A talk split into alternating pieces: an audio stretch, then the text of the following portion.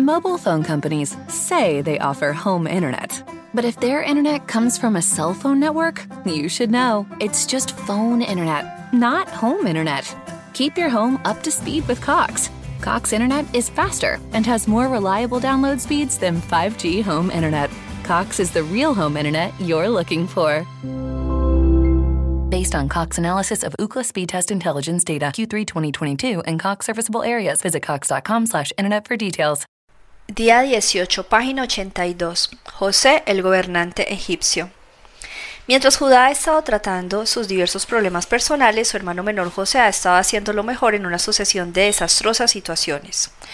La historia de su ascenso al pasar de esclavo encarcelado a ser el segundo después del propio faraón de Egipto es maravillosamente cautivante. También es interesante el relato de cómo José al fin trae a su padre y a sus hermanos a vivir en Egipto, un hecho que José ve como la clara culminación de una larga serie de eventos acontecidos por la providencia de Dios.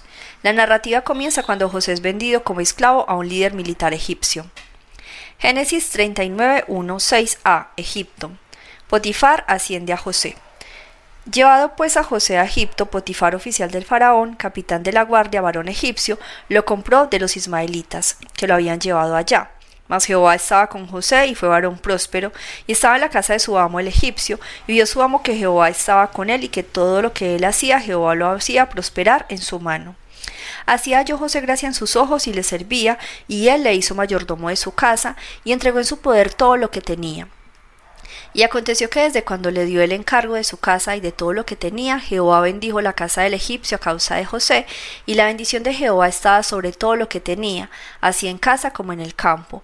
Y dejó todo lo que tenía en mano de José, y con él no se preocupaba de cosa alguna, sino del pan que comía. Génesis 39, 6b, 10. José rechaza las provocaciones sexuales, y era José de hermoso semblante y bella presencia. Aconteció después de esto que la mujer de su amo puso sus ojos en José y dijo Duerme conmigo. Y él no quiso y dijo a la mujer de su amo He aquí que mi señor no se preocupa conmigo de lo que hay en casa y ha puesto en mi mano todo lo que tiene. No hay otro mayor que yo en esta casa y ninguna cosa me ha reservado sino a ti, por cuanto tú eres su mujer. ¿Cómo pues haría yo este grande mal y pecaría contra Dios? Hablando ella a José cada día y no escuchándola a él para acostarse al lado de ella para estar con ella. Génesis 39, 11, 18. José es acusado falsamente. Aconteció que entró él un día en casa para hacer su oficio y no había nadie de los de la casa allí. Y ella lo asió por su ropa diciendo, duerme conmigo. Entonces él dejó su ropa en las manos de ella y huyó y salió. Cuando vio ella que le había dejado su ropa en sus manos y había huido fuera, llamó a los de la casa y les habló diciendo, Mirad, nos ha traído un hebreo para que hiciese burla de nosotros. Vino él a mí para dormir conmigo y yo di grandes voces, viendo que yo alzaba la voz y gritaba, dejó junto a mí su ropa y huyó y salió. Y ella puso junto a sí la ropa de José hasta que vino su señor a su casa. Entonces le habló ella las mismas palabras diciendo El siervo hebreo que nos trajiste vino a mí para deshonrarme, y cuando yo alcé mi voz y grité, él dejó su ropa junto a mí y huyó fuera. Génesis 39, 19, 20a. José es encarcelado. Y sucedió que cuando oyó el amo de José estas palabras que su mujer le hablaba diciendo, Así me ha tratado tu siervo, se encendió su furor y tomó su amo a José y lo puso en la cárcel donde estaban los presos del rey. Génesis 39, 20, b 23. La cárcel al cuidado de José. Y estuvo allí en la cárcel, pero Jehová estaba con José y le extendió su misericordia y le dio gracia en los ojos del jefe de la cárcel. Y el jefe de la cárcel entregó en mano de José el cuidado de todos los presos que había en aquella prisión. Todo lo que se hacía allí, él lo hacía. No necesitaba atender al jefe de la cárcel, cosa alguna de las que estaban al cuidado de José, porque Jehová estaba con José y lo que él hacía, Jehová lo prosperaba. Génesis 41, 4a. El copero y el panadero encarcelados. Aconteció después de estas cosas que el copero del rey de Egipto y el panadero delinquieron contra su señor el rey de Egipto, y se enojó Faraón contra sus dos oficiales, contra el jefe de los coperos y contra el jefe de los panaderos, y los puso en prisión en la casa del capitán de la guardia, en la cárcel donde José estaba preso. Y el capitán de la guardia encargó de ellos a José y él le servía. Génesis 44 b 8. José interpreta sueños. Y estuvieron días en la prisión, y ambos, el copero y el panadero del rey de Egipto, que estaban arrestados en la prisión, tuvieron un sueño, cada uno su propio sueño en una misma noche, cada uno con su propio significado. Vino a ellos José por la mañana y los miró, y aquí que estaban tristes. Y él preguntó a aquellos oficiales del faraón que estaban con él en la prisión de la casa de su señor, diciendo, ¿Por qué parecen hoy mal vuestros semblantes? Ellos le dijeron, Hemos tenido un sueño y no hay quien lo interprete. Entonces les dijo José, ¿No son de Dios las interpretaciones? Contádmelo ahora. Génesis 49:15 El sueño del copero. Entonces el jefe de los coperos contó su sueño a José y le dijo, Yo soñaba que veía una vid delante de mí y en la vid tres sarmientos, y ella como que brotaba y arrojaba su flor viniendo a madurar sus racimos de uvas y que la copa de Faraón estaba en mi mano y tomaba yo las uvas y las exprimía en la copa del Faraón y daba yo la copa en mano de Faraón. Y le dijo José, esta es su interpretación. Los tres sarmientos son tres días. Al cabo de tres días levantará Faraón tu cabeza y te restituirá a tu puesto y darás la copa al Faraón en su mano, como solías hacerlo cuando eras su copero. Acuérdate pues de mí cuando tengas este bien, y te ruego que uses conmigo de misericordia y hagas mención de mí a Faraón y me saques de esta casa, porque fui hurtado de la tierra de los hebreos y tampoco he hecho aquí porque me pusiesen en la cárcel. Génesis 40, 16, 19. El sueño del panadero. Viendo el jefe de los panaderos que había interpretado para bien, dijo a José, también yo soñé que veía tres canastillos blancos sobre mi cabeza. En el canastillo más alto había de toda clase de manjares de pastelería para Faraón, y las aves las comían del canastillo de sobre mi cabeza. Entonces respondió José y dijo, Esta es su interpretación. Los tres canastillos tres días son. Al cabo de tres días quitará Faraón tu cabeza de sobre ti y te hará colgar en la horca y las aves comerán tu carne de sobre ti. Génesis 40, 20, 23. Interpretaciones cumplidas. Al tercer día, que era el día del cumpleaños de Faraón, el rey hizo banquete a todos sus sirvientes y alzó la cabeza del jefe de los coperos y la cabeza del jefe de los panaderos entre sus servidores. E hizo volver a su oficio al jefe de los coperos y dio este copa en la mano de Faraón, mas hizo ahorcar al jefe de los panaderos como lo había interpretado José. Y el jefe de los coperos no se acordó de José, sino que le olvidó. Génesis 41, 1, 8. El faraón tiene un sueño. Aconteció que pasados dos años tuvo Faraón un sueño. Le parecía que estaba junto al río y que el río subían siete vacas, hermosas a la vista y muy gordas, y pasían en el prado, y que tras ellas subían del río otras siete vacas de feo aspecto y enjutas de carne, y se pararon cerca de las vacas hermosas a la orilla del río, y que las vacas de feo aspecto y enjutas de carne devoraban a las siete vacas hermosas y muy gordas. Y despertó Faraón, se durmió de nuevo y soñó la segunda vez que siete espigas llenas y hermosas crecían en una sola caña, y que después de ellas salían otras siete espigas menudas y abatidas del viento solano, y las siete espigas menudas devoraban a las siete espigas gruesas y llenas. Y despertó Faraón, y he aquí que era sueño. Sucedió que por la mañana estaba agitado su espíritu, y envió a hizo llamar a todos los magos de Egipto y a todos sus sabios, y les contó Faraón sus sueños, mas no había quien los pudiese interpretar a Faraón. Génesis 41, 9, 13. El copero recuerda a José. Entonces el jefe de los coperos habló a Faraón diciendo Me acuerdo hoy de mis faltas. Cuando Faraón se enojó contra sus siervos, nos echó a la prisión de la casa del capitán de la guardia, a mí y al jefe de los panaderos. Él y yo tuvimos un sueño en la misma noche y cada sueño tenía su propio significado. Estaba allí con nosotros un joven hebreo, siervo del capitán de la guardia, y se lo contamos y él nos interpretó nuestros sueños y declaró a cada uno conforme a su sueño y, aconteció que como él nos los interpretó, así fue. Yo fui restablecido en mi puesto y el otro fue colgado. Génesis 41, 14, 16. El faraón manda llamar a José. Entonces Faraón envió y llamó a José y lo sacaron apresuradamente de la cárcel y se afeitó y mudó sus vestidos y vino Faraón. Y dijo Faraón a José, yo he tenido un sueño y no hay quien lo interprete, mas he oído decir de ti que oyes sueños para interpretarlos. Respondió José a Faraón diciendo, no está en mí, Dios será el que me dé respuesta propicia a Faraón. Génesis 41, 17, 24. El faraón relata su sueño.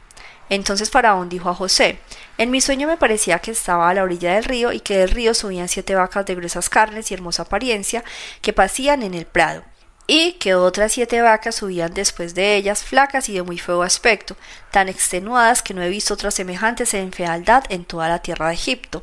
Y las vacas flacas y feas devoraban a las siete primeras vacas gordas, y éstas entraban en sus entrañas, mas no conocían que hubiesen entrado, porque la apariencia de las flacas era aún muy mala, como al principio. Y yo desperté. Vi también soñando que siete espigas crecían en una misma caña y llenas y hermosas, y que otras siete espigas menudas marchitas, abatidas del viento solano, crecían después de ellas, y las espigas menudas devoraban a las siete espigas hermosas, y lo he dicho a los magos, mas no hay quien me lo interprete. Génesis 41, 25, 32. Pronóstico de abundancia y hambruna. Entonces respondió José a Faraón, el sueño de Faraón es uno mismo. Dios ha mostrado a Faraón lo que va a hacer.